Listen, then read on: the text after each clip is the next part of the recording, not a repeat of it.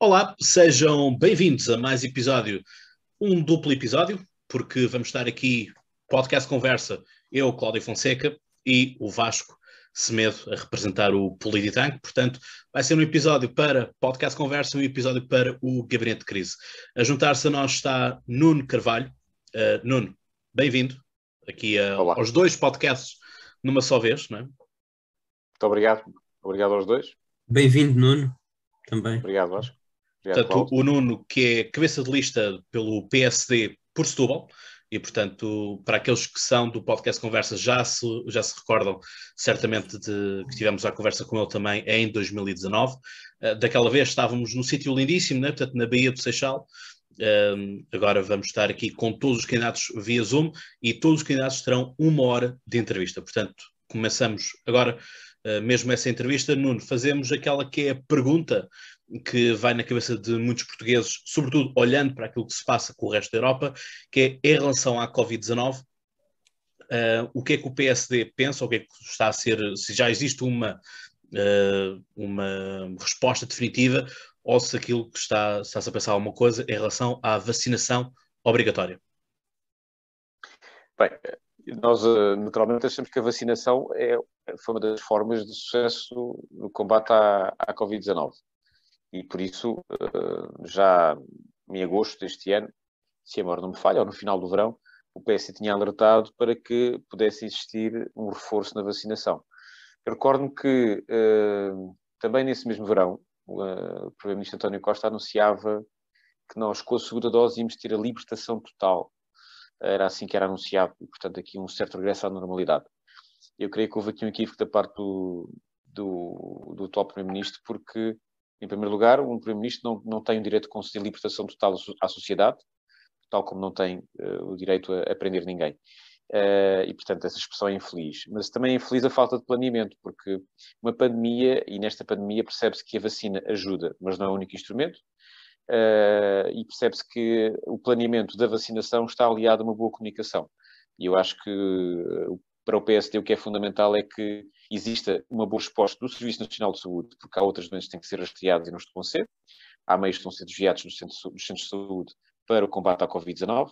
Exista uma boa e eficaz uh, processo de vacinação com uma adesão, como tem resto, resto acontecido por parte dos portugueses, de uma forma voluntária e, e, muito, e muito positiva.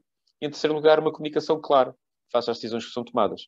Eu acho que temos tido até agora é uma má comunicação, Uh, um planeamento que muitas vezes é confuso, provavelmente se calhar pela, pela comunicação, não, e não é seguramente pelos profissionais de saúde, tem tido um esforço muito grande, mas um planeamento que parece muito confuso da parte do governo, uh, e evidentemente uh, uma ausência, um silêncio total sobre aquilo que são as necessidades para o Serviço Nacional de Saúde, porque são assustadoras as palavras que, que, nós ouvimos da parte de alguns profissionais de saúde, como por exemplo o facto de haver pessoas que hoje em dia podem ter doenças gravíssimas como cancro e não sabem que, que, que, que têm porque por simplesmente não, tem, não, não há consultas em número suficiente, não há rastreamento, não há médicos de família.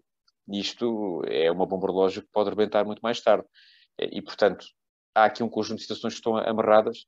Se isto tudo ainda juntarmos o facto de uh, a normalidade na saúde hoje em dia ser também aquilo que permite a normalidade na economia e nós temos um caminho muito grande para a nossa recuperação económica, eu creio que era, é fundamental que nós possamos ter outra mensagem no que respeita à questão da vacinação e do combate à, à, à, pandemia e uma resposta bastante diferente daquela que temos tido até agora. Hum. Mas vacinação obrigatória ou não obrigatória? Vacinação não necessita de ser obrigatória. O exemplo está aqui, em Portugal. Não é obrigatória, as pessoas aderem nem daquilo que é a sua. Portanto, o PSD não irá inverter essa lógica, por exemplo. Já, de uma forma bastante clara, estou a dizer aquilo que, uh, aliás, para além de estar a dizer que não é, não é obrigatória, e o PS não tem que a tornar obrigatória, não há nada uh, sequer no comportamento dos próprios portugueses uh, ou, ou na, naquilo que é o planeamento do combate à pandemia que leva a que a vacinação tenha que ser obrigatória. É, é preciso perceber algo fundamental. Nós não temos um problema de saúde só na Covid-19. Nós temos um problema de saúde também com várias outras doenças, e é esse o ponto que o PS tem insistido, que não estão a ser tratadas.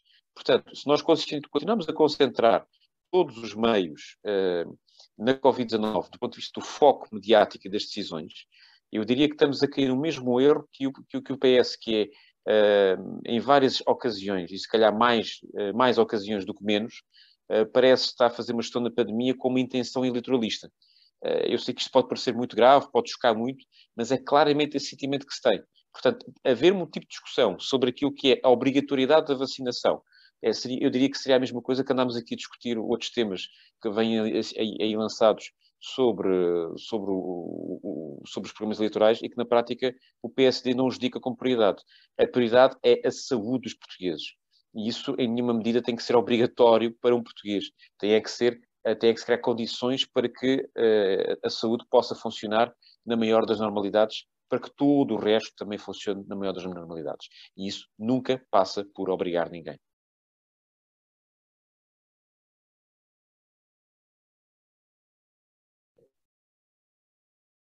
Vasco? Uh, numa altura em que se fala bastante da forma como nós podemos uh, aproximar o, a democracia uh, aos eleitos e às pessoas, aquilo que nós queríamos saber é o que é que defende o PSD concretamente relativamente à reforma do sistema eleitoral. Um, se defende, por exemplo, a questão dos círculos uninominais com o Círculo de Compensação Nacional, uh, se tem uma alternativa para além dessa, o que é que o PSD na prática defende? O PSD tinha uh, lançado já, eh, quer uma discussão interna, quer já uh, quase preparado para entrar, na, para entrar no processo legislativo uma reforma da Constituição, que passava por uma diminuição do número de deputados, mas, consequentemente, seguidamente também passava por uma atenção aos distritos onde existe menor densidade populacional e haver uma compensação equilíbrio em função daquilo que são os distritos mais populosos e os distritos menos populosos. Esses eram os dois principais focos no que diz respeito àquilo que é a representatividade. Uh, sendo evidente que uh, há aqui outras matérias que são fundamentais para poder encurtar o grande distanciamento que existe entre os, o, a classe política um, que representa os cidadãos e os próprios cidadãos, uh, e esses, esses instrumentos não passam só pela lei eleitoral, passam também por aquilo que é um, a, própria, a própria forma como a democracia chega aos, aos, cidadãos. E, portanto, a democracia também tem que chegar através da regulação, que tem que ser mais eficiente. Nós não temos uma regulação eficiente e, e não é vantajoso neste momento que a regulação seja, muitos dos reguladores sejam indicados pelo próprio governo, como se viu pelo Tribunal de Contas, que na altura lançou grande, grande polémica, que é um órgão que fiscaliza o governo e é indicado pelo próprio governo. O PSD propõe uma alteração na nomeação por um órgão, por alguém, por alguém, por uma entidade mais independente, neste caso, se embora não me falhe, o próprio, o próprio Presidente da República.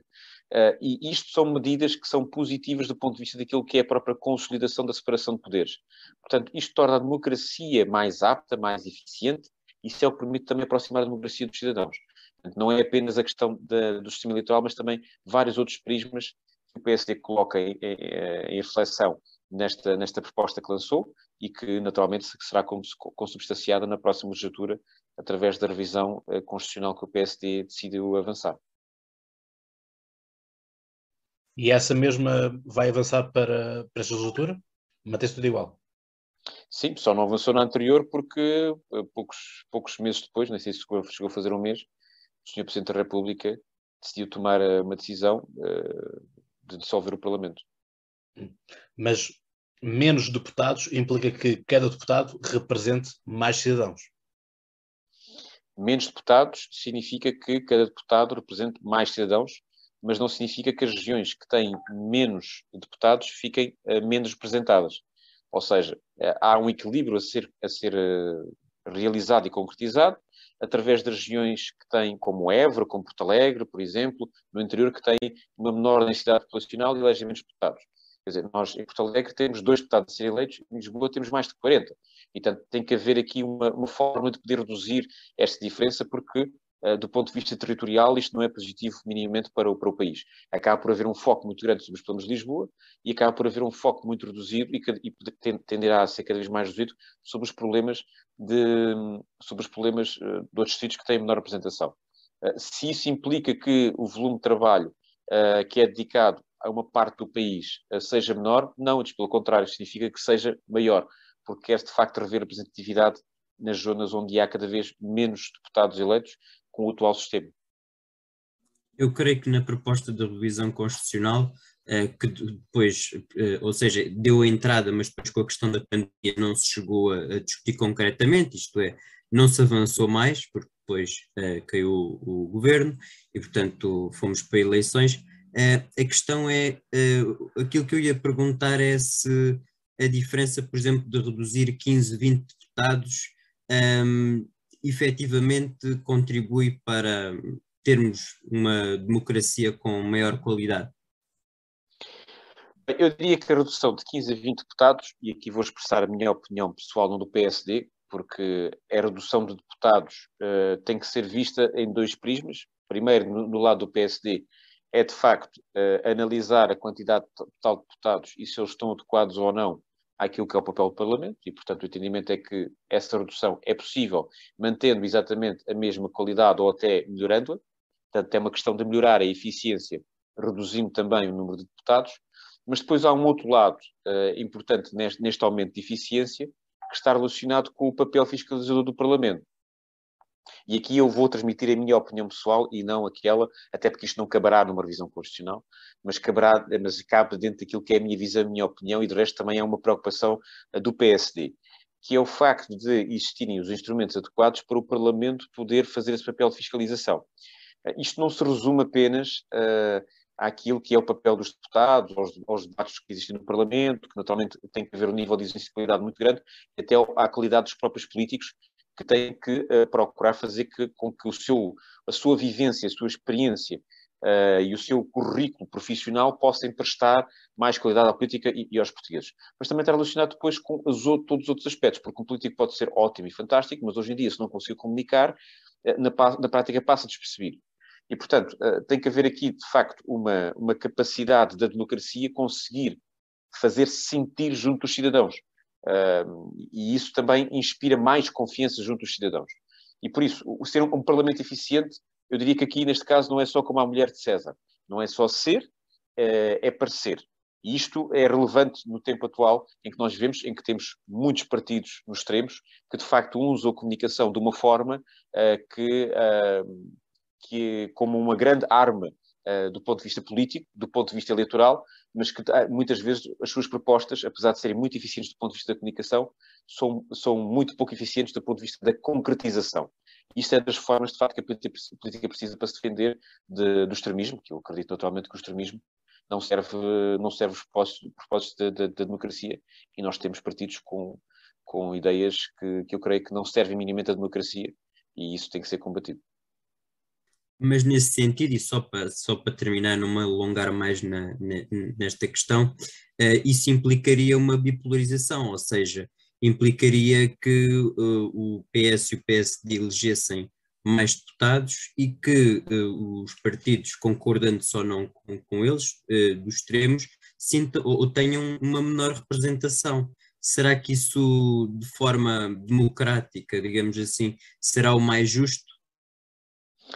Não, eh, a proposta do PSD não teria, e eu confesso que aqui não vou falar com base em qualquer cálculo que eu fiz, mas a proposta do PSD não teria um impacto no sentido de fazer com que uh, os, os, atuais partidos uh, que têm representação parlamentar deixassem de, de, ter, quando falamos dos partidos que, têm, que são grupos parlamentares, não quando estamos a falar de deputados únicos, como foi o caso da legislatura que aconteceu. E isto porquê? Porque, uh, efetivamente, se nós estivermos a falar de ciclos uninominais, por exemplo, aí sim há um efeito de utilização e de voto útil, e o PS não está a propor isso, e esta redução de deputados não leva a que, um, nessa mesma medida, possa haver partidos que possam desaparecer. Agora, se me disser efetivamente que se houver aqui uma atenção para que uh, as zonas que são urbanas uh, possam compensar pela perda de deputados as zonas que não são urbanas, os partidos que terão menos implantação nas zonas que não são urbanas podem efetivamente sentir isso. Mas isso será, será a discussão que poderemos ter se essas, se essas áreas do, do, do país, no interior, eh, devem ou não ter mais representatividade. E nada impede esses partidos no futuro poder ganhar essa, representatividade nessas áreas. O PSD uh, eh, não elegeu, por exemplo, no distrito de Porto Alegre. Uh, o PSD não elegeu, por exemplo, no distrito de, de Beja, que são distritos do interior. E esses distritos, uh, naturalmente, têm a sua representatividade por outros partidos, como, por exemplo, o caso do PCP. Eh, por isso, é evidente que nós não estamos aqui a falar de algo que vá beneficiar o partido A, B ou C. Tem que beneficiar a democracia. E, e queremos que esta reforma, efetivamente, pode permitir essa, esse benefício.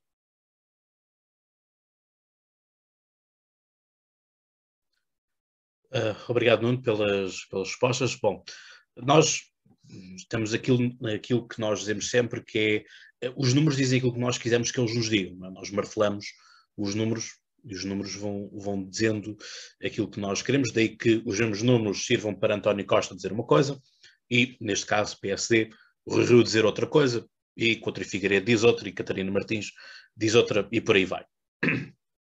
Tu, enquanto uh, empresário, enquanto gestor, uh, qual é que achas que é a razão pela qual da estagnação que Portugal tem? Apesar de António Costa dizermos e apontar-nos sempre aqueles gráficos de uh, Portugal está a convergir com a União Europeia e tudo mais. A questão é, tivemos todos uma questão pandémica a ser associada, uh, temos a inflação que está um, a fazer com que países como a Alemanha e a França, que são para todos os efeitos, e a Itália, os dois, três grandes motores da, da economia europeia, uh, tenham, tenham quebrado. E, portanto, quando, quando se está, quando se coloca a cabeça no, no forno e coloca-se os pés no congelador, o, o, o corpo está numa temperatura equilibrada, é? só que a cabeça já foi, já foi queimada e os pés uh, congelados. Uh, portanto, o que é que tu vês como esta, esta estagnação uh, que estamos e, portanto, o que, é que, o que é que levou a esta estagnação social e económica? Porque próprio o, é, é, assustador, como no ano passado a Fundação Francisco Manuel dos Santos nos mostrou que é possível empobrecer a trabalhar. É?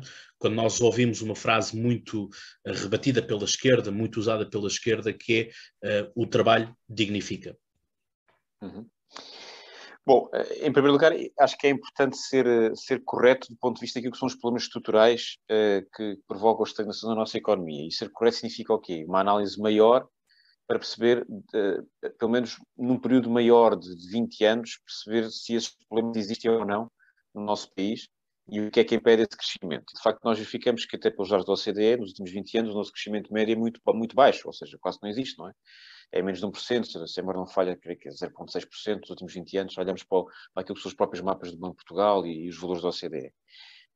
Um, e isto deve-se, na minha opinião, essencialmente, na minha opinião, e de resto é condizente com aquilo que é a opinião do PSD, não é só a minha, do ponto de vista de análise, com aquilo que nós chamamos os custos de contexto. Os custos de contexto são custos que, dentro do contexto, impedem que o país possa produzir mais, possa ter maior riqueza e pagar melhores salários.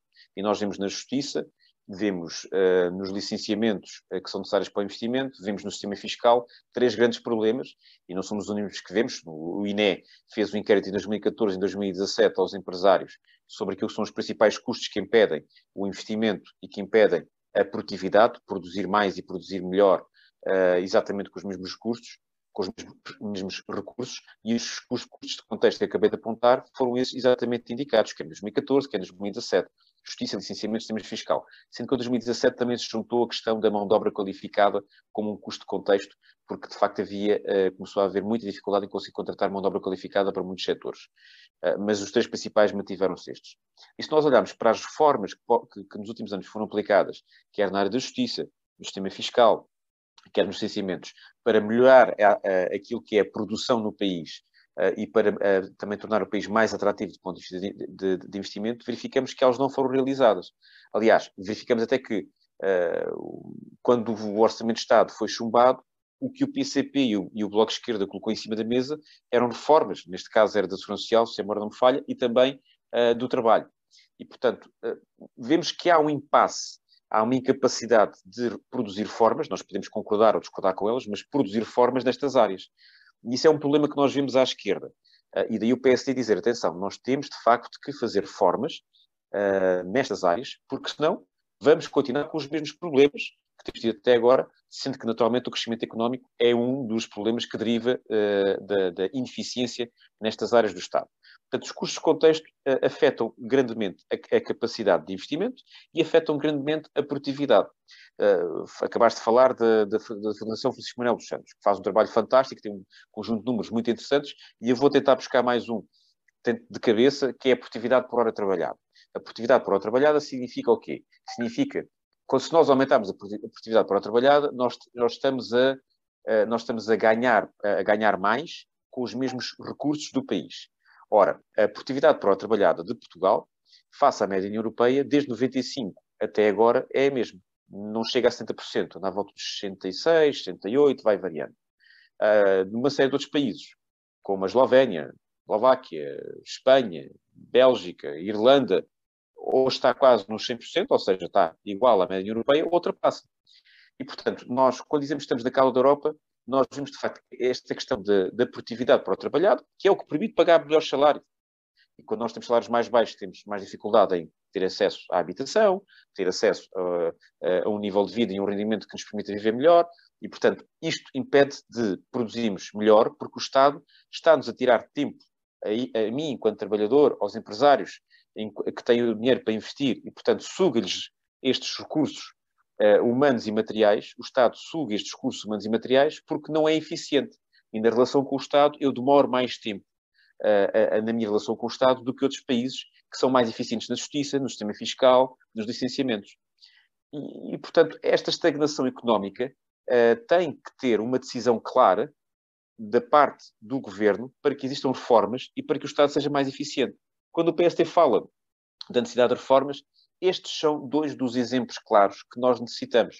Uh, de, perdão, estes, são duas das consequências claras que nós sentimos. Falta de atração de investimento e falta, por exemplo, também de uh, melhorar a nossa produtividade para a trabalhada. Atenção, isto significa o quê? Pagar melhores salários. É tão simples quanto isto. Uma empresa que tenha menos custos com o Estado tem mais recursos livres. E isso, isso permite-lhe ser mais competitiva no produto ou no serviço que vende. Isso significa concorrer melhor no mercado, o que lhe permite pagar melhores salários, porque as empresas que concorrem melhor no mercado atraem os melhores trabalhadores e, para isso, tentam pagar melhores salários. Eu sei que isto parece o beabá, mas, na prática, o problema aqui é não nos concentrarmos no epicentro do problema. E os custos de contexto são um grande problema que nós temos.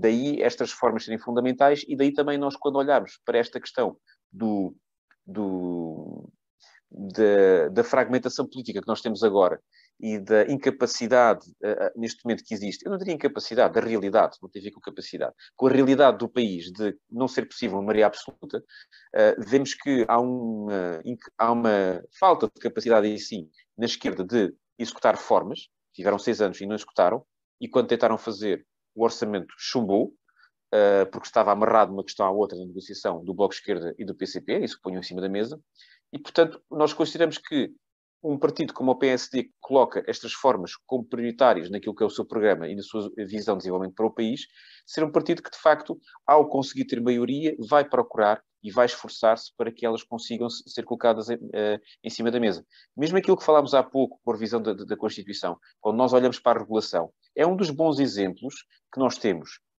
eu diria aqui neste caso, mau exemplo que nós temos uh, em Portugal, porque quando o investidor olha para uh, analisa um investimento, olha para um conjunto de fatores e a regulação, por exemplo, é um deles.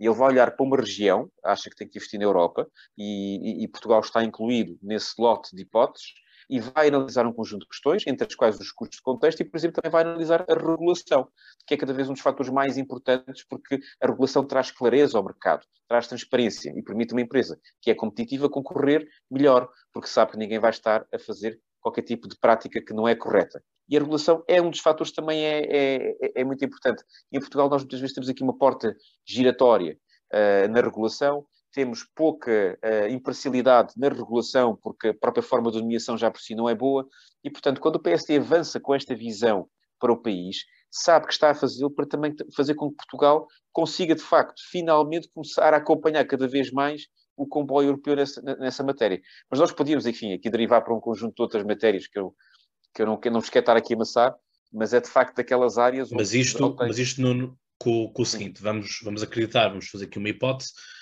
porque lá está, todos os candidatos aqui terão que ser avaliados no ponto de vista de ganhando o que é que o seu partido ou o que é que eles próprios irão, irão procurar fazer. E aqui é, isto obviamente vai ter que ser aqui um, uma geringonça de direita, é? vai ter que ser aqui um conjunto de alianças, eh, CDS e, e, e, Iniciativa Liberal, e portanto excluindo o Chega, porque se, senão a própria iniciativa liberal sai do jogo, uh, e o próprio Rio já disse que também não quer, não quer estar com, com o Chega, portanto andou aqui durante muito tempo com esta questão da, da moderação, e portanto viu que o Chega não, nunca mais se moderava e portanto desistiu, de, desistiu do jogo. Agora aqui a questão é, temos o Rui Rio que disse num, num, ou que é, é cético àquilo que é a subida do, do, do, salário mínimo nacional, e temos também uma iniciativa liberal que vem com estas ideias também do salário regional, do salário municipal uh, e também de não, não ser aqui tanto a questão do, do salário mínimo nacional, porque obviamente que um salário mínimo nacional em Lisboa dá uma coisa e esse mesmo salário mínimo nacional uh, na Covilhã, por exemplo, no interior do país ou em Porto Alegre, dá outra coisa, é? Portanto, preços diferentes um, ehm, em relação a muita coisa, o custo, custo de médio de vida diferente, portanto, depois, no meio disto tudo, como é que ficamos a nível da carteira, que é aquilo que as pessoas também votam pela carteira? Uhum. Essa é uma excelente questão, até porque uh, quando o Partido Socialista coloca a questão do salário mínimo nacional, uh, o que diz é que uh, quer estabelecer uma forma de, por, por lei, quase que por, por, decreto, se bem que não é assim que se passa, mas é quase assim que se passa, quer estabelecer uma forma de aumentar o rendimento. E o rendimento das pessoas aumenta em função da economia é sustentável, é execuível em função da performance económica. O que nós acabamos de falar aqui são um conjunto de propostas que tem que, ser, que tem que se avançar e tem que se fazer, e é, ninguém sai à rua a dizer vive uma reforma, vamos fazer uma reforma. Nós temos que as reformas são decisões sempre que são trabalhosas, mas que a serem bem feitas acabam depois no final por ser mobilizadoras, uh, porque são muito positivas para o país. Mas o facto é que uh, quando, se, quando o António Costa se refere ao PSD e à realidade do salário mínimo, uh, parece que está a querer dizer que o PSD é contra o salário mínimo. O PSD é favorável ao aumento do rendimento das pessoas. O PSD quer que o rendimento das pessoas aumente. Mas isso, eh, para acontecer, é preciso um conjunto de fatores e eu acabei, aqui acabei de mencionar alguns. A questão de uh, se chamar a atenção do salário mínimo uh, estar a subir e depois temos um salário médio que está estagnado e qualquer dia o salário mínimo é igual ao salário médio, significa que nós vamos ter muita gente a ganhar o mesmo, que é a ganhar o mesmo que é o mínimo que se ganha no país. E o que nós queremos é que os, os rendimentos possam ir subindo, o médio e o mínimo, como é evidente. E para isto acontecer, e não ficarmos todos com muita gente com um rendimento muito baixo, a economia tem que funcionar. Agora, eh, se o PS considera que para a economia funcionar é pegar no PRR na bazuca e uh, consumi-la toda no governo, no investimento público, em vez de permitir que a economia privada, que é que paga os melhores salários, uh, uh, possa funcionar, então aí nós divergimos por clareza. Se o PSD considera que o melhor é fazer mais obras públicas, consumir o dinheiro em obras públicas que na prática depois, uma vez feitas, elas não vão reproduzir outra vez riqueza, então nós de facto não estamos a analisar a mesma coisa. Isso não permite, no futuro, subir o salário mínimo. O que permite Diga-se é que passagem que foi isso que o Cavaco Silva fez. Investiu Portugal muito fez, em infraestruturas. O que Portugal fez com Cavaco Silva uh, foi uma opção de infraestruturas e, por exemplo, vamos analisar o caso da Irlanda que ainda há, bocado falei. A Irlanda decidiu investir em educação.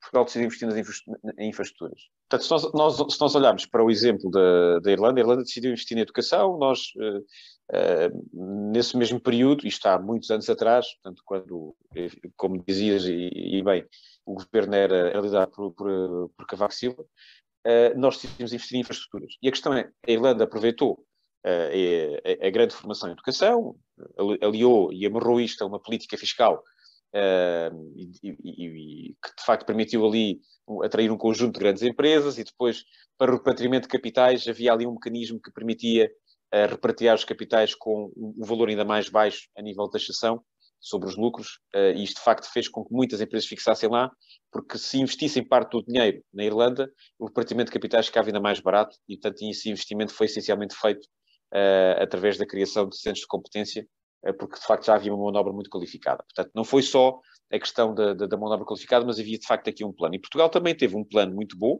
respeito a infraestruturas, e portanto nós temos excelentes infraestruturas no nosso país que ainda não estão bem aproveitadas do ponto de vista daquilo que é a nossa capacidade de evolução da nossa economia. Nós temos toda a atenção, por exemplo, que há no Porto de Sines para a questão, uh, para a questão da, da, da, logística, e ela não é, não é menos importante, porque está amarrado ao setor petroquímico que está a fazer a sua transição do ponto de vista energético.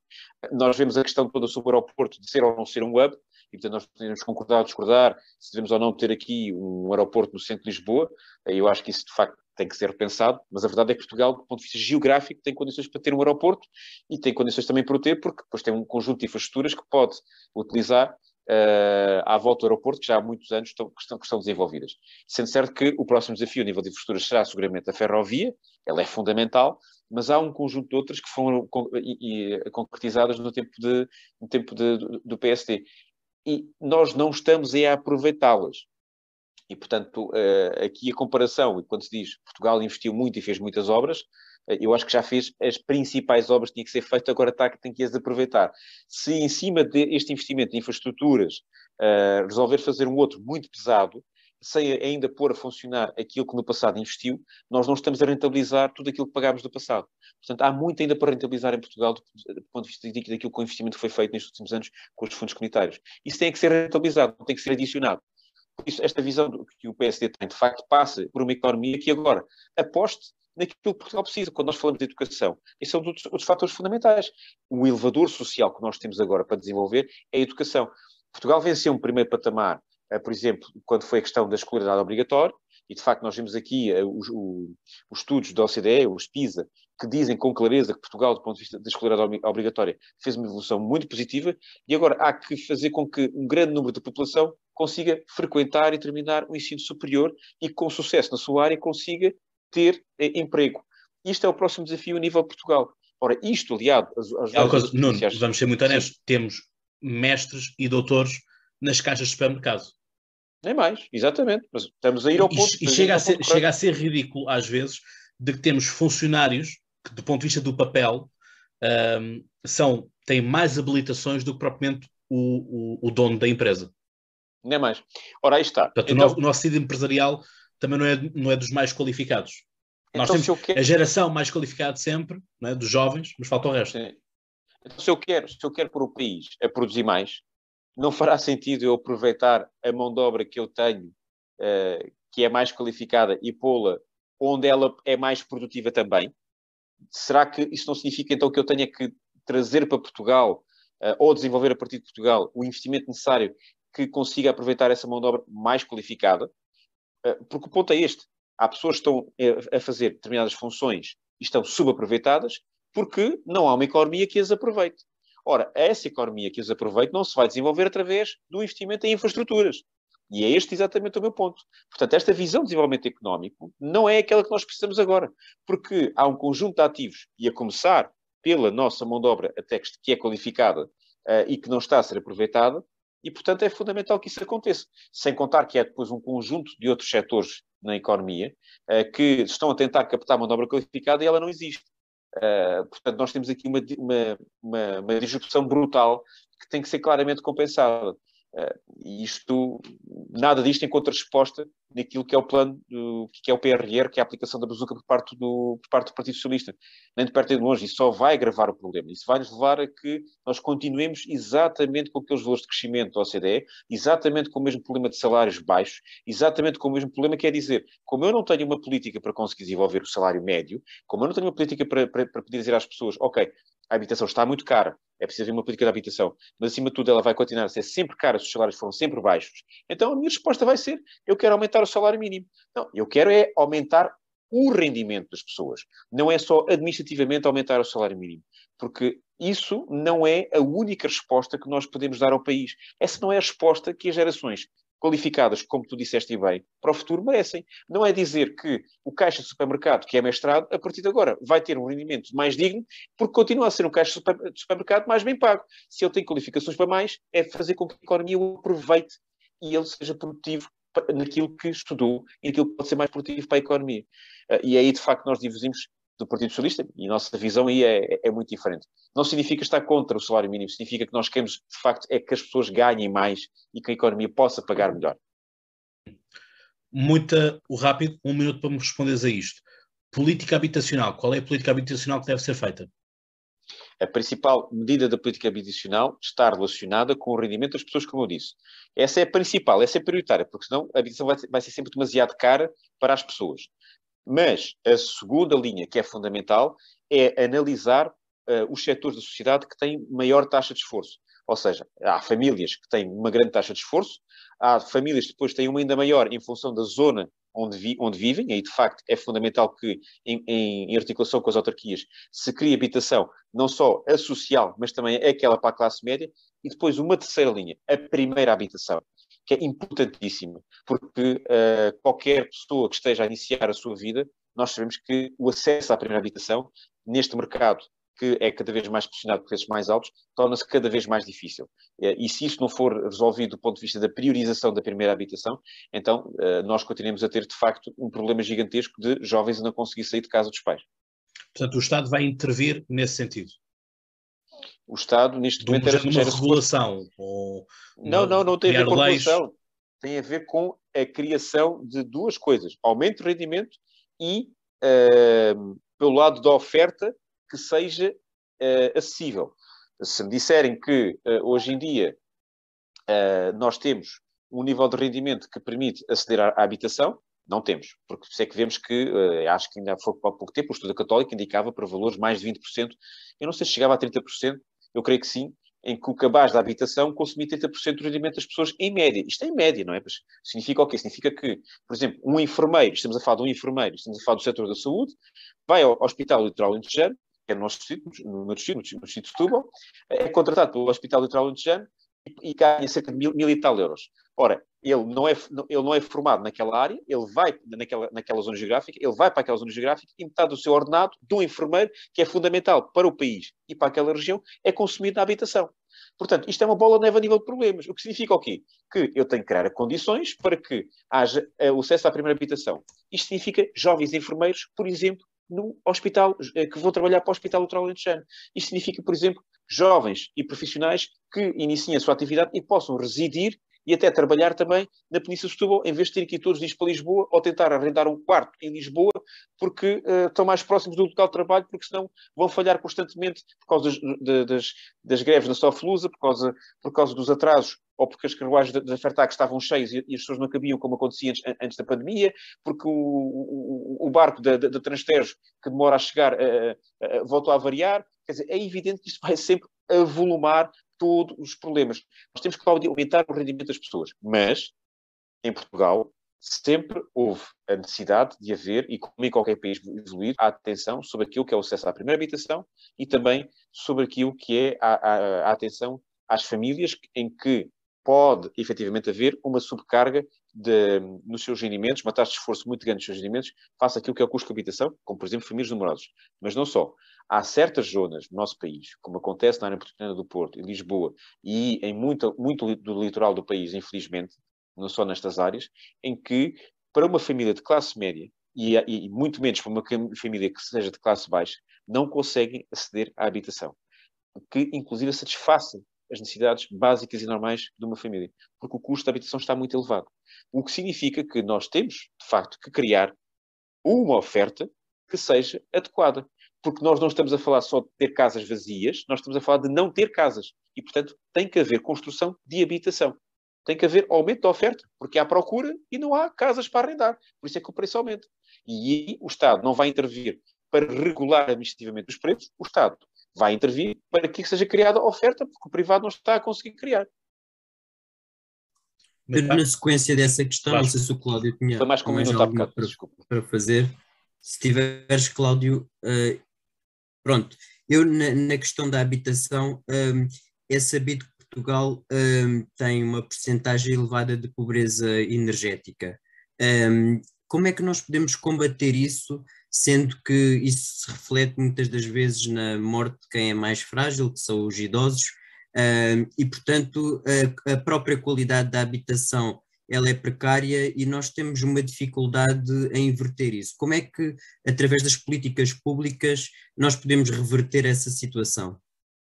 Em primeiro lugar, é fazer com que este, esta ferramenta, por exemplo, de eficiência energética, que foi recentemente lançada pelo Sr. Ministro do ambiente, Matos Fernandes, não seja algo que uh, se torne uma, uma, arma de arremesso eleitoralista, uh, numa arma eleitoralista, que foi o que aconteceu, ou seja, independentemente do rendimento das pessoas, as pessoas podem aceder e podem, por isso simplesmente, pessoas que têm dinheiro para pagar esse tipo de obras, podem aceder e podem ter esse tipo de obras com uma porcentagem de fundo perdido. Isso não faz sentido, há que priorizar precisamente quem precisa. isso devia ser uma medida, como, como, como referiste bem, uma medida que deveria ter também, uma, uma ao mesmo tempo, uma, uma, função social. E ela não tem. Portanto, tem que se criar um critério para limitar face ao rendimento das pessoas. Porque nem toda a gente que neste momento pode aceder a essa medida necessita de aceder. Uh, e, e, em segundo lugar, uh, nós temos que, de facto, ter essa melhoria de eficiência energética em muitas habitações, permitir que as pessoas possam fazer essas obras uh, e permitir que, de facto, que as casas possam ter uma condição que vá de encontro àquilo que nós podemos dizer mesmo que é a dignidade uh, humana e a dignidade de, de, de, para essas habitações. Mas depois, é, é fundamental perceber-se algo, é que em Portugal, ao contrário de, muitos outros países, onde de facto a política de energia é, é, vista como fundamental, porque, porque senão as pessoas não, não conseguem é incomportável manter as suas casas quentes o dia inteiro. Em Portugal, isso não é visto como uma prioridade. E nós temos um conjunto de problemas associados. associados uh... Peço desculpa que eu estou-me a chamar. Associados a, a, a essa matéria. Eu, eu, dou exemplos simples. Um, nós temos uh, ainda em Portugal uma visão de que uh, o custo de energia pode ficar como está para toda a gente e por isso inventa-se projetos como aquele, aquele que se queria avançar, que acabou por não avançar nesses moldes, do hidrogênio, do hidrogênio verde em Sines, que é uma tecnologia que é muito importante, em que nós devemos apostar, mas que está em evolução. E, portanto, o que se queria fazer é, numa tecnologia que não está ainda a custos que possam ser uh, massificados uh, à escala que se pretendia, era massificar, o que significa ter muito hidrogênio verde a um preço muito caro. Quando o hidrogênio verde está a fazer uma evolução para, no futuro, ser de facto uma energia que vai substituindo cada vez mais, em particular até o gás e o, e, e o petróleo e, portanto, isso é uma ideia errada, mas, de facto, nós, se apostarmos naquelas formas de energia que estão mais evoluídas e conseguimos fazer com que a energia chegue às pessoas de uma forma mais barata, isso é uma forma de Portugal também, através daquilo que são os seus próprios recursos, através especificamente da energia solar, poder fornecer energia de uma forma mais barata. Mas não podemos é cair naquelas loucuras como foi no passado, de imensos painéis solares e depois haver uma competição que é paga pelos contribuintes a todos por igual, isso é uma loucura absoluta e vai continuar a arruinar completamente as contas do nosso país. Portanto, eu diria que, de facto, pelo lado da oferta, sabemos continuar a ter uma, uma, uma estratégia, continuar a não ter uma estratégia de produção de energia que seja eficiente, que seja positiva do ponto de vista da transição, a transição ambiental, que não, que não queremos em projetos megalónicos para a energia produzida ser mais barata, e em segundo lugar, depois beneficiar uh, as habitações eh, para que, do ponto de vista da, da eficiência energética, ela chegue a quem mais precisa e não a toda a gente de uma forma discriminada, independentemente daquilo que possa ser seu, o seu rendimento e as suas possibilidades para fazer essas obras são necessárias. Antes de passar para o tópico da, da saúde, uh, porque também é muito importante, eu queria só uh, voltar aqui atrás um bocado a, questão da fiscalidade, porque eu considero que, que é importante. Nós, em 2020, e de acordo com os dados de, disponíveis pelo INE, tivemos a maior carga fiscal da história de Portugal, 34,8% do PIB, 1,3 pontos percentuais acima do, da média do conjunto dos países da OCDE. Nós já provamos que o, a aposta no, no, consumo e na procura interna uh, por parte do Partido Socialista é um modelo que faliu por si só. Uh, aquilo que eu queria perguntar é como é que o PSD tenciona, uh, uh, portanto, fazer diferente do, do, que, do que a receita do Partido Socialista? Isso uma questão. E a segunda questão que eu queria fazer, que se entronca nessa, é o que é que eu não diria a um empresário português, um, um empresário português ou estrangeiro, um, para investir, como é que o convenceria para investir em Portugal? visto que eh, com, com, com a carga fiscal, uh, com os números da carga fiscal nesta, nesta, nesta situação, é difícil eh, investir em Portugal. É, Torna-se muito difícil investir em Portugal. Uhum. Bem, em primeiro lugar, o PSD olha para a questão da carga fiscal uh, em, dois patamares. Há o patamar uh, que, que, que, afeta a, classe, a classe média, e muito em particular, mas não só, e, e, nesse sentido, o PSD olha para, em primeiro lugar, uh, uma necessidade de, uh, de termos. Estão-me a ouvir ainda ou não? Estão-me a ouvir? Sim, sim, perfeitamente. Sim, ok. Eu estou a ficar sem bateria, mas eu, eu creio que estão a, a, a, de conseguir chegar até ao final dessa entrevista. Um, o, o PSD quer, que, uh, que haja um alívio fiscal do ponto de vista daquilo que é o, o, o, imposto sobre o rendimento das pessoas, mas primeiro o país tem que criar condições uh, para que, de uma forma sustentável, essa redução de rendimento ocorra.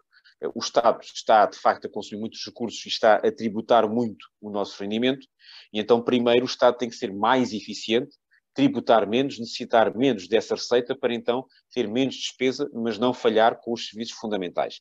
Portanto, nesse plano, o PSD espera conseguir implementar essas formas a dois anos, como, como, já se falou aqui, aliás, ter um efeito, pelo menos, nos primeiros dois anos, e depois sim iniciar uma redução da carga fiscal uh, que seja permanente, ou seja, que não seja oscilante como nós temos, não é? Uh, perto eleições, às vezes, dá-se uh, um benefício fiscal, depois descobre-se que tem que se voltar a, a, carregar nos impostos, e de facto nós temos tido uma oscilação muito grande a nível dos impostos e que o PSD quer tentar resolver isso de uma forma permanente.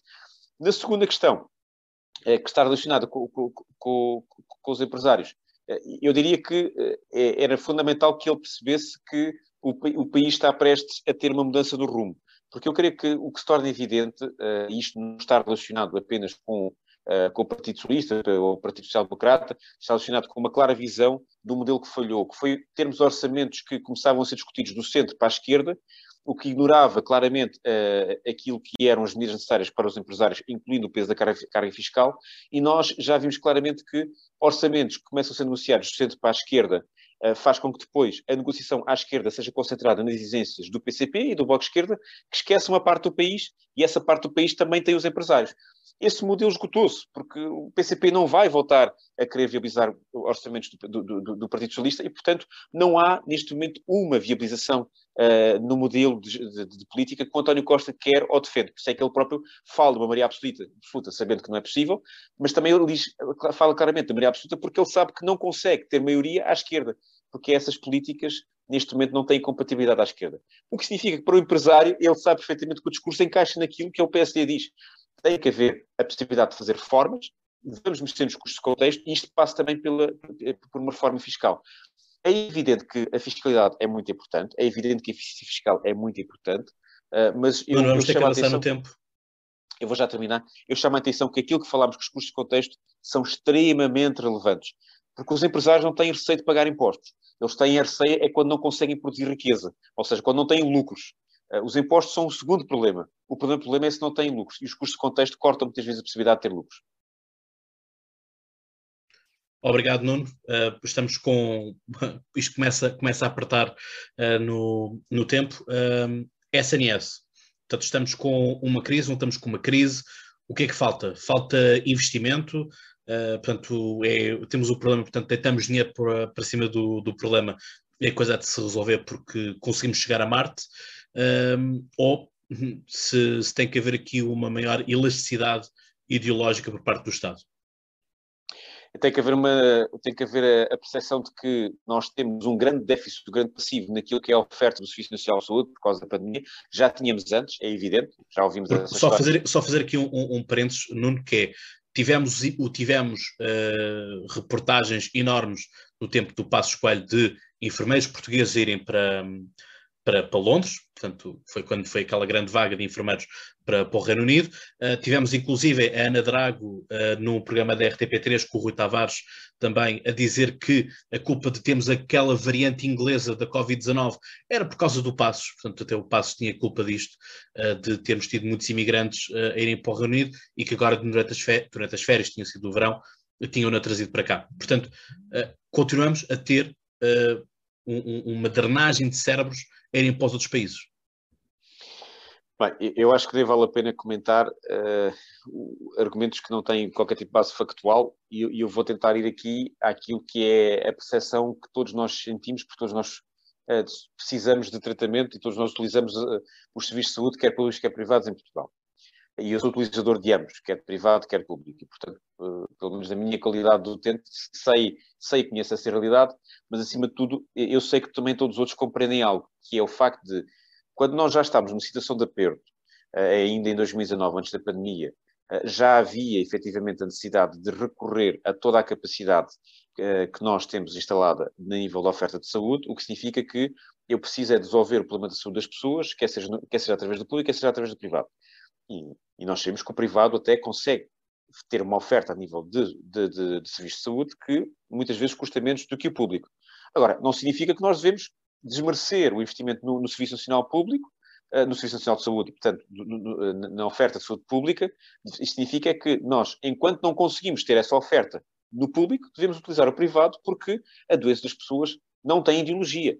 Ela não, ela, eh, quem tem um problema não diz que quer ser tratado uh, do ponto de vista ideologicamente mais à esquerda ou à direita. E, portanto, um ministro da Saúde também não tem, nem de perto nem de longe, a legitimidade para fazer essa escolha. Se ele tem a capacidade de, instalada no nosso país, para oferecer serviços de saúde, deve oferecê-los. Porque é isso que é fundamental, é tratar da saúde das pessoas. É um direito fundamental e é uma obrigação essencial do Estado. E, portanto, o PSD, quando, por exemplo, fala da questão dos médicos assistentes para compensar os médicos de família, que são fundamentais para uh, o rastreamento de doenças, como ainda no início da nossa conversa falámos, quer precisamente olhar para o problema que temos, estancá-lo e depois fazer o investimento necessário para que o Serviço Nacional de Saúde esteja apetrechado do ponto de vista de meios materiais e humanos que acompanhem as necessidades. E nós temos um déficit muito grande para compensar, porque este comboio já se começou a atrasar antes da pandemia. Por isso o PST não tem complexos ideológicos, tem acima de tudo é prioridades, e essa prioridade é a saúde das pessoas, que essa sim não tem ideologia, não escolhe se é de esquerda ou de direita. As dores de cabeça chegam iguais a toda a gente, as doenças chegam iguais a toda a gente, e, portanto, não interessa se são comunistas, socialistas, sociais-democratas ou de outra cor política qualquer, todos têm problemas de saúde de forma igual e, portanto, o Sistema Nacional de Saúde, como é óbvio, ele deve procurar é satisfazer aquilo que são necessidades das pessoas. Fazer aqui a minha última pergunta, depois deixo a última pergunta do, do, do episódio com o Vasco, que é a questão da União Europeia. Qual deve ser a ligação de Portugal com a União Europeia? Qual deve ser a colaboração com uh, a União Europeia, nós que saímos da nossa presidência agora, agora entra a presidência francesa, que vai servir sobretudo em três meses para a campanha eleitoral de Emmanuel Macron. Uh, esta é a leitura que está a ser feita uh, de, de, forma geral. Qual é que é esta questão? Sobretudo porque ficámos ainda mais agarrados com esta questão da bazuca. Portanto, acho que durante a pandemia se provou o quão importante é necessário estarmos unidos, o quanto é necessário esta União Europeia e, portanto, o que fazer e que contributo é que Portugal deve dar e que voz é que Portugal deve dar uh, e já agora o que é que Paulo Rangel pode fazer então no Parlamento Europeu? Bom, em primeiro lugar, Paulo Rangel deve continuar uh, a traçar o mesmo rumo que tem traçado, que é defender os interesses de Portugal, porque também é o seu papel, uh, e esses interesses de Portugal também são definidos através de um projeto de coesão da União Europeia, como de resto ele e todos os outros eurodeputados uh, eleitos pelo Partido Social Democrata têm feito e têm cumprido com essa missão, porque acreditamos no projeto europeu. E Portugal, nesse aspecto, a francesa deve procurar aproveitar uh, de uma presidência uh, francesa de um país que tem os mesmos objetivos, ou aliás, muitos dos objetivos semelhantes geopolíticos que Portugal tem. A França olha para a parceria com a União Europeia, a África, da mesma forma e com o mesmo nível de importância que Portugal olha. Portanto, Portugal deve procurar que este, a questão do Brexit e da saída da, do Reino Unido de, de, de, do projeto europeu possa ser uma oportunidade para Portugal encontrar um novo aliado para os seus objetivos geopolíticos e Portugal tem muita prioridade do ponto, do ponto, de vista das relações diplomáticas e económicas e culturais com a África, tal como a França também tem, e portanto deve aprofundar essa prioridade do ponto de vista político. Uh, em segundo lugar, há o lado económico, onde a Europa tem um papel fundamental. E fundamental porquê? Porque uh, as taxas de juros que nós temos uh, de acesso ao financiamento são baixas, porque nós temos uma política do Banco Central Europeu que permite isso. Uh, a principal tarefa do Banco Central Europeu é nem sequer emprestar dinheiro, ao contrário do que as pessoas possam pensar, é, foi inicialmente criada e sua primeira tarefa é precisamente procurar controlar a inflação. E, portanto, é, é, nós temos que perceber que nós agora temos taxas de juros baixas, mas para talvez no futuro controlar a inflação, ou seja, fazer com que o custo do nosso nível de vida não seja superado pelo nosso rendimento, se calhar pode no futuro ter que existir uma política de aumento do custo do dinheiro, das taxas de juros. Isso vai ter impacto na nossa economia mas acima de tudo isso permite, permitirá com certeza dar estabilidade à economia e ao, e, ao, e ao lado e à dimensão financeira que Portugal tem, que neste momento ainda tem uma grande debilidade, porque temos uma dívida muito grande. E, portanto, para continuarmos a ter um caminho que permita ter estes instrumentos de estabilidade, a União Europeia é fundamental. E, e diga-se passagem que estes instrumentos de estabilidade foram aquilo que impediram uh, que Portugal tivesse uma condição semelhante àquela que tivemos que passar com, com, com, o governo, com o governo da Troika, porque se já tivéssemos instrumentos que temos agora que entretanto o, o, Partido Socialista herdou muito antes da pandemia, uh, nada teria sido necessário do ponto de vista da, da, da, Troika, porque Portugal teria tido instrumentos que poderiam estabilizar a sua economia e a sua dívida. Uh, sendo evidente que isso sem Europeia não existe.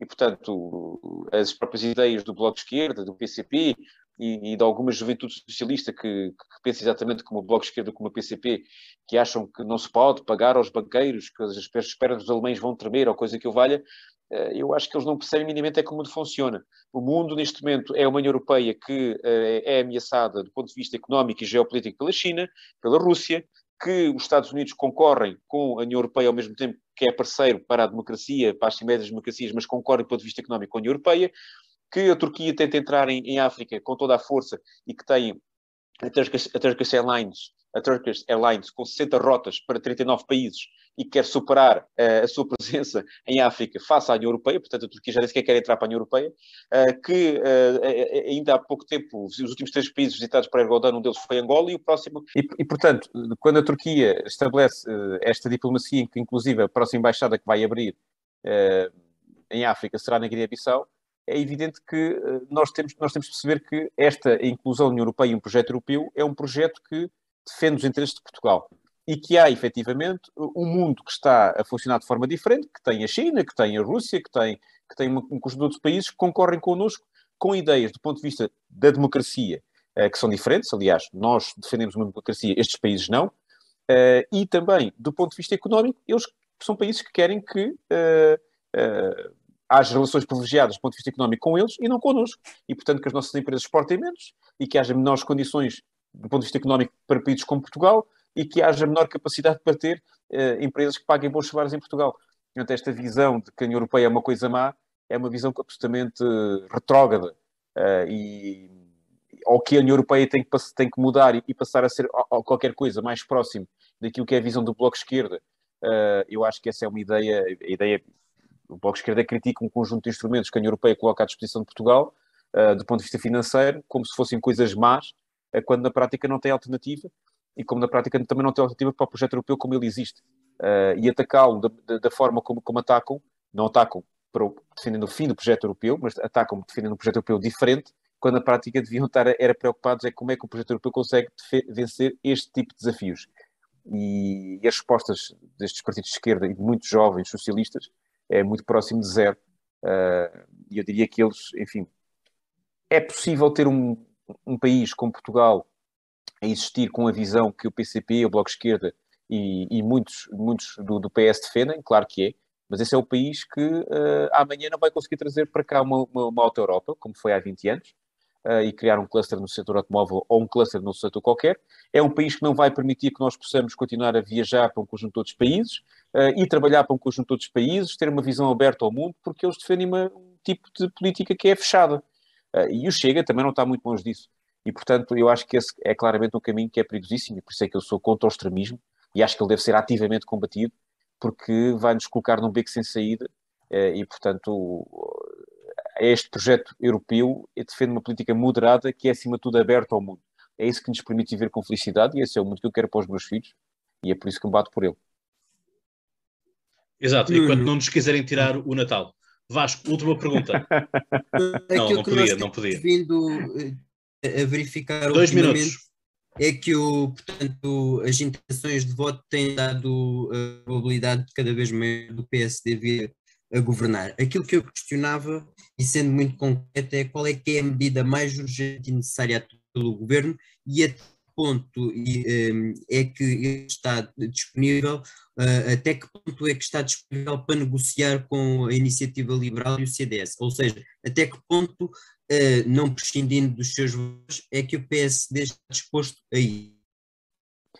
Bom, eu, quando respeito a uma negociação com a iniciativa liberal e o CDS, essa, essa porta de diálogo já está aberta pelo Presidente do Partido e, portanto, o PSD quer que esse diálogo exista, para que exista um governo liderado pelo PSD. Uh, ah, e no que diz respeito àquilo que é a prioridade, assim que o PSD chegar ao governo, ela está claramente confrontada com os desafios. A saúde e a economia são dois temas que estão borrados um ao outro. E eu vou falar da, da saúde, lembrando o seguinte: uh, Portugal é o país, dos países, entre os países mais ricos, e sendo que os países mais ricos é aqui uma, é muito lato, uh, mas entre os países que são mais desenvolvidos, num contexto europeu e no contexto ocidental, é daqueles que mais tempo vai demorar a recuperar para um nível de economia igual àquilo que nós conhecíamos antes da pandemia. E isto porquê? Porque a saúde, como está neste momento, afeta a normalidade. E, portanto, quando nós não temos normalidade, a economia recente.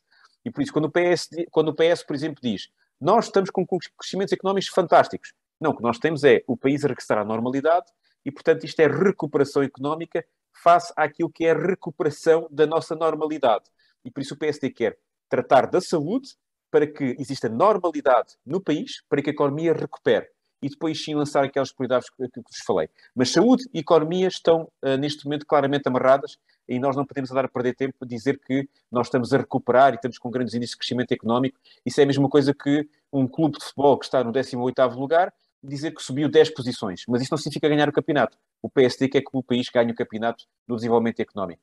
É uma Só política e uma visão diferente para fechar mesmo, e em relação a prioridades, por exemplo, sabemos que o programa da Iniciativa Liberal tem um, um projeto de crescimento económico para o país mais ambicioso do que o PSD, ou as metas de crescimento mais rápido do que o PSD. Um, nesse sentido, uh, o que é que o PSD está disposto a ir até onde uh, neste tipo de negociações? Uh, haverá algum equilíbrio, uh, porque o crescimento económico é uma das prioridades também neste momento do país, em crise, com a situação pandémica que temos vindo a ver. Claro. Eu uh, acho que qualquer negociação a acontecer tem que primeiro permitir que o, uh, haja o resultado eleitoral. E o que nós queremos é que haja o resultado eleitoral que o PSD ganhe. E o PSD depois aí entrará em, em diálogo com os partidos que possam ajudar a consolidar essa maioria. E, portanto, eu não posso antecipar esse diálogo. Confesso que tenho dúvidas no que respeito a algumas das medidas que o Iniciativa Liberal propõe face ao seu, à sua perspectiva de crescimento económico, como por exemplo a nível da fiscalidade e haver quase uma flat tax, uh, e eu sou muito apologista de procurar simplificar do ponto de vista da taxação uh, e, e, e, a aplicação dos impostos, mas não estou a ver como é que uh, isso pode isso pode entrar dentro do cenário macroeconómico que a própria Iniciativa Liberal defende. Eu percebo que analisa uns, alguns países onde foi colocada uma flat tax, mas Portugal tem condições económicas muito diferentes do ponto de vista de partida que esses países tinham.